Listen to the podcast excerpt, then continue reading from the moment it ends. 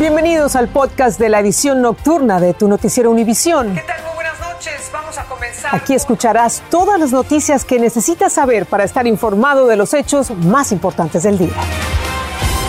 Es jueves 30 de septiembre y estas son las principales noticias.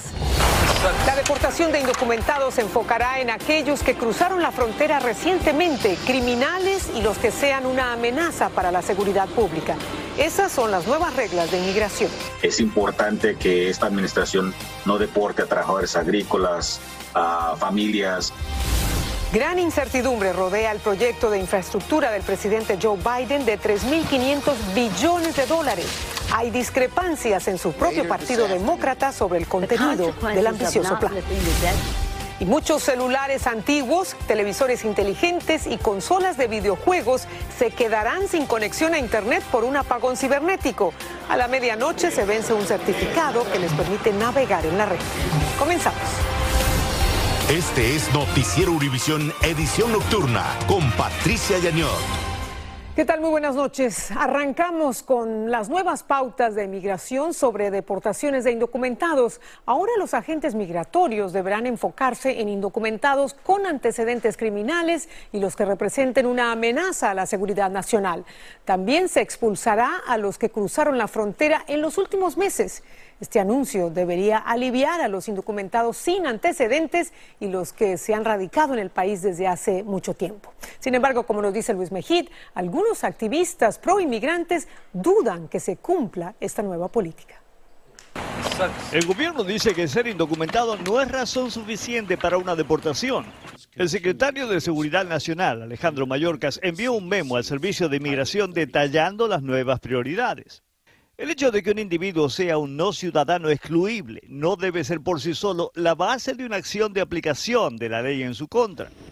Ahora el foco de las deportaciones serán individuos que sean una amenaza para la seguridad nacional o pública, esencialmente aquellos que hayan cometido delitos graves. Le dicen a inmigración que se tiene que enfocar en eh, no nada más en estar, que la persona esté indocumentada, sino en eh, el tipo de crimen, la gravedad del crimen, las circunstancias sobre el crimen, la edad de la persona.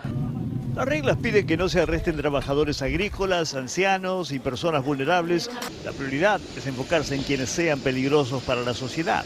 Grupos pro inmigrantes dicen que las palabras suenan bien. Nosotros le damos la bienvenida a esta, esta orden, a esta nueva guía.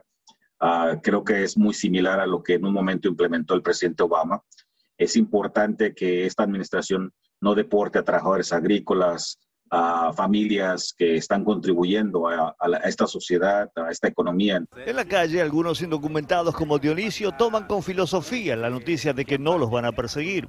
Si tarde o temprano me van a correr aquí, pues ni modo, porque yo no vino a vivir para siempre aquí. Con las nuevas reglas, el Servicio de Inmigración tiene ahora que seguir criterios más estrictos para determinar quién debe ser detenido y quién deportado. Por supuesto, no todos están felices con el memo. Aunque no pueden hablar con la prensa, algunos agentes de inmigración sienten que tienen las manos atadas y que están más limitados para hacer sus trabajos. En San Francisco, Luis Mejid, Univisión.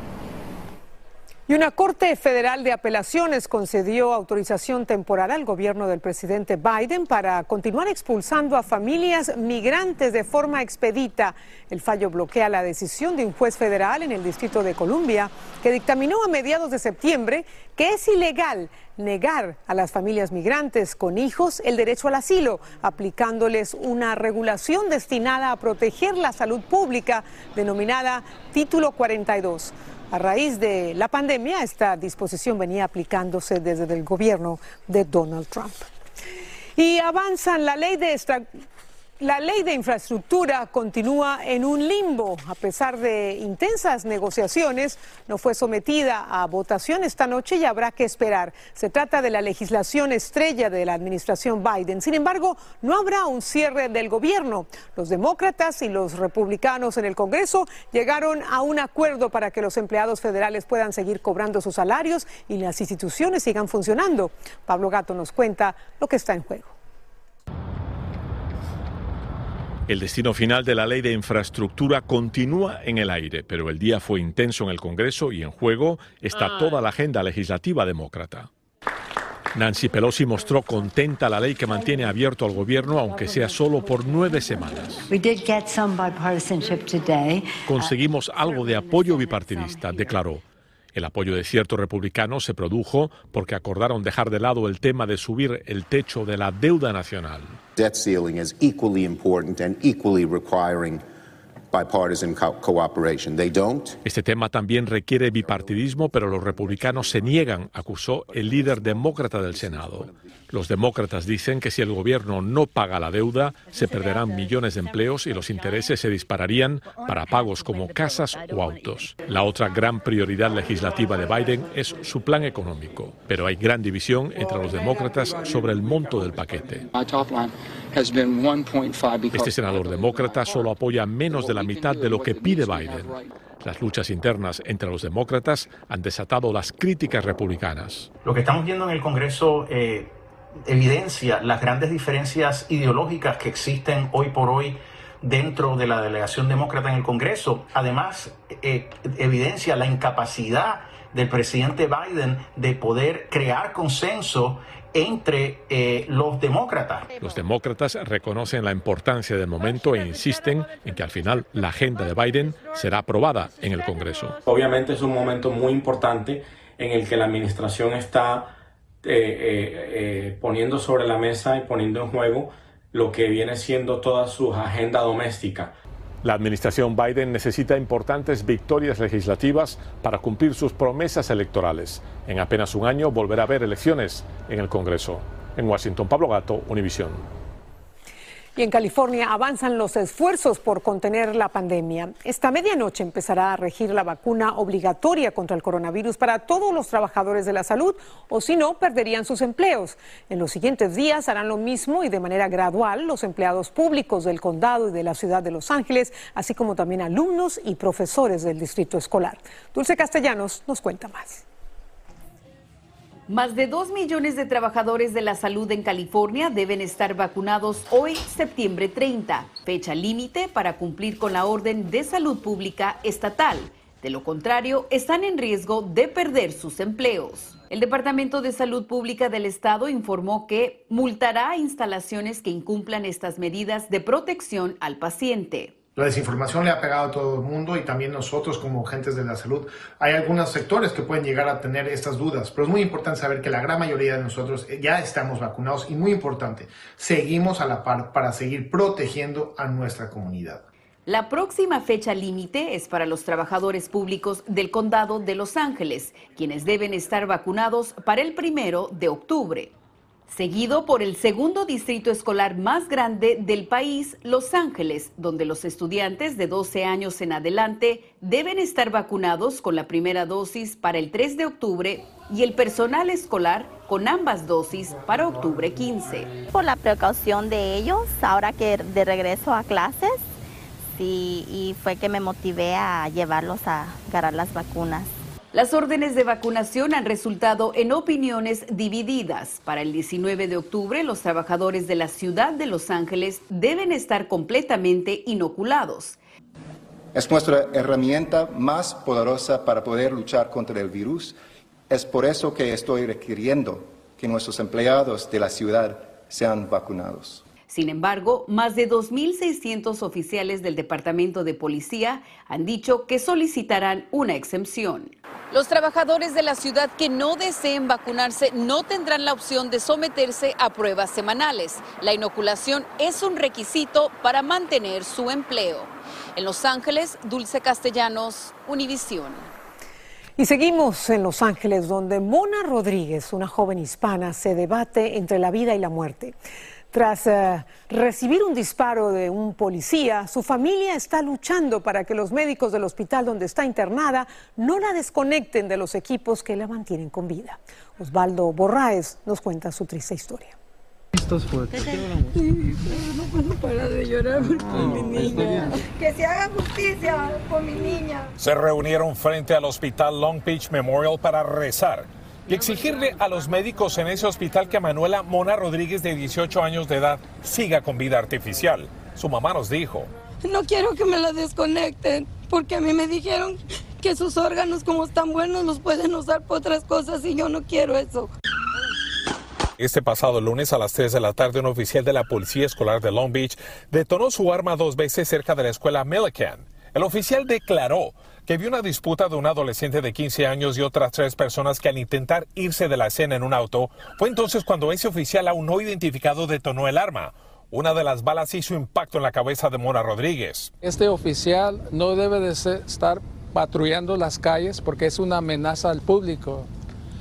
Este oficial causó una herida enorme, posiblemente la va a matar con ese balazo. La familia, familiares, amigos y conocidos de la familia Rodríguez se reunieron para rechazar la idea de que se desconecte a Mona del respirador que la mantiene con vida.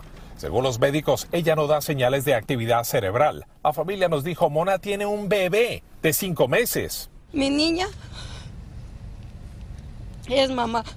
Me dejó un niño de seis meses que también ahorita es otro dolor que tengo. Yo quiero estar con mi niña hasta que me la entreguen para poderla sepultar.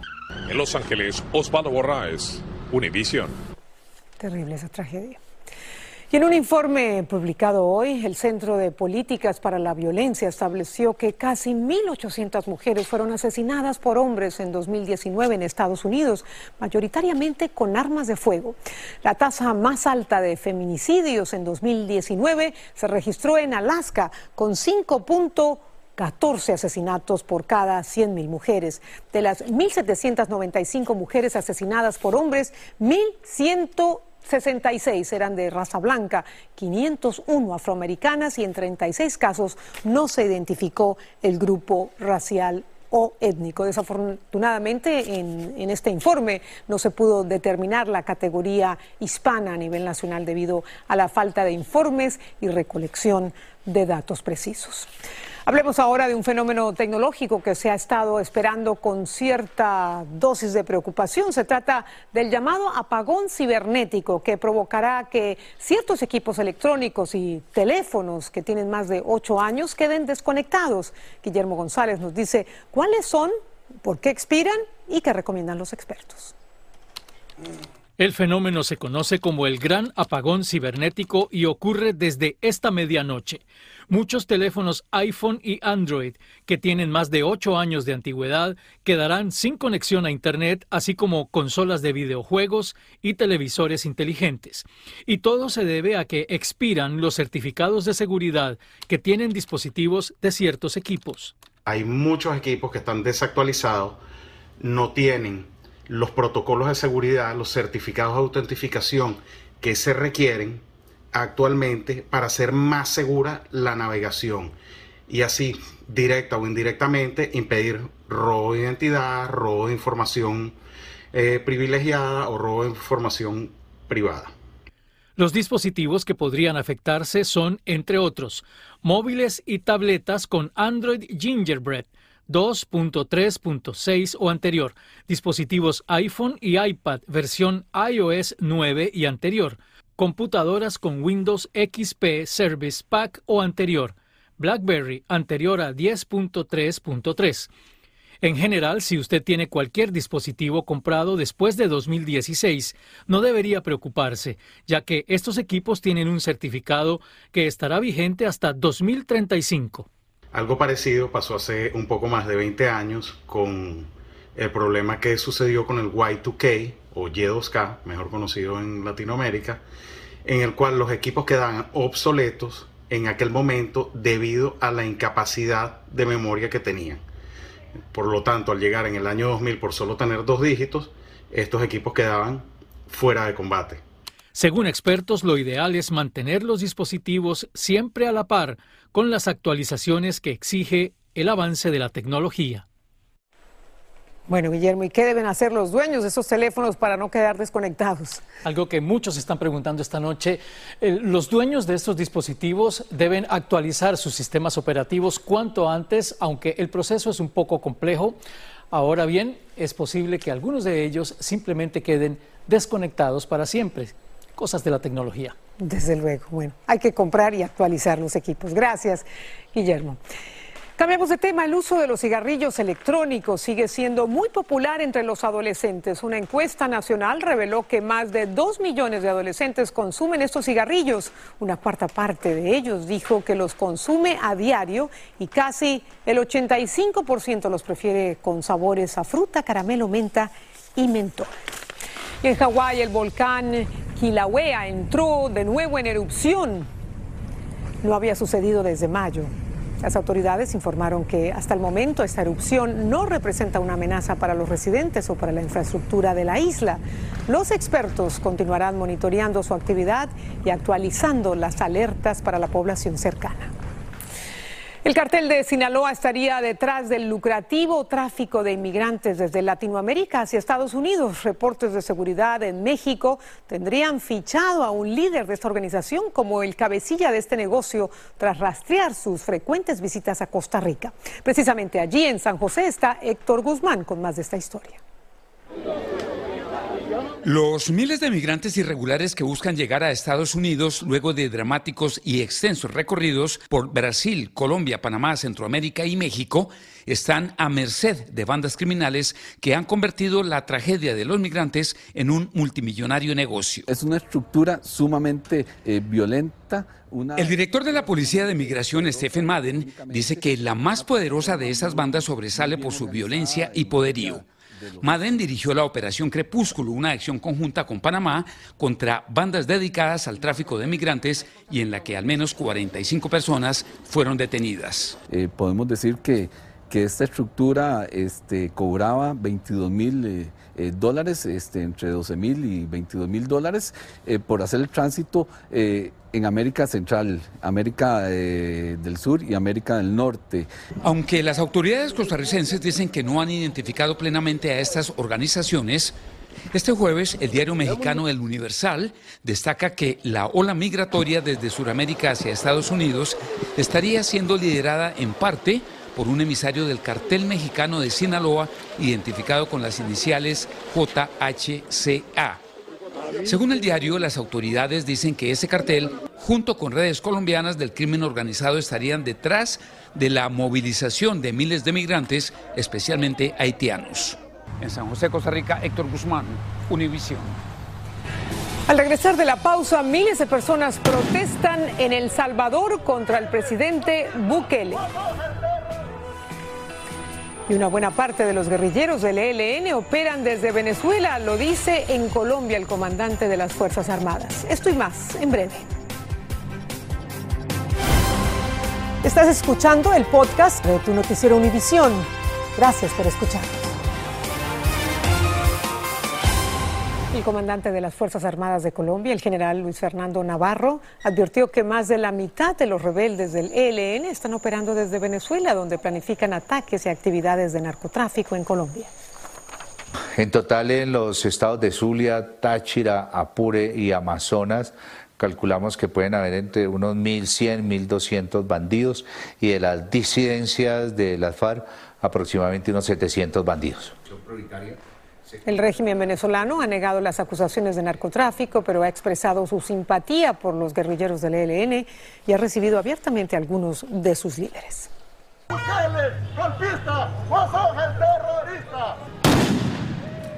Así protestaban miles de personas en El Salvador que salieron a las calles de la capital para expresar su descontento con el presidente Nayib Bukele. Algunos manifestantes acusaron a Bukele de ser un dictador que pretende cambiar la constitución.